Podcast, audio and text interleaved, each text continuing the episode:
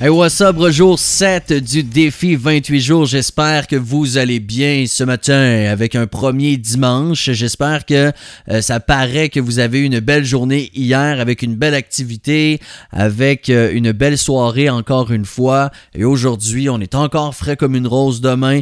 On reprend le boulot, mais aujourd'hui, on n'a pas de rattrapage à faire. On est quand même prêt à être actif si on a envie de le faire et à rien faire pantoute. C'est ce qui nous tente également.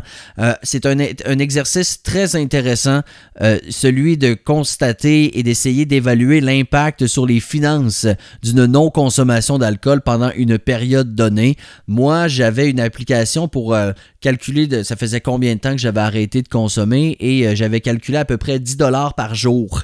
Mais il faut dire que j'étais quelqu'un qui buvait énormément. Alors, je pense que c'était pas très, très réaliste, mais reste que ça faisait plusieurs, plusieurs, plusieurs, plusieurs centaines de dollars par mois. Alors, évidemment, ce n'est pas de l'argent qui demeure comme par magie dans le compte chèque. Surtout, alors que un peu plus tôt cette semaine, j'ai parlé de partir à la découverte des produits québécois sans alcool. C'est pas des produits qui sont nécessairement gratuits. On s'entend.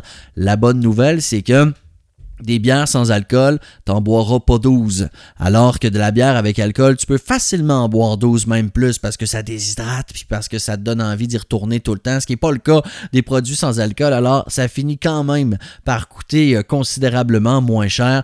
J'ai envie de vous demander, là, de faire l'exercice aujourd'hui rapidement, là, pas besoin de sortir un papier puis un crayon, là, mais essayez de penser combien auriez-vous dépensé autrement cette semaine en alcool normalement? Je pense que ça peut être une belle motivation de voir l'impact.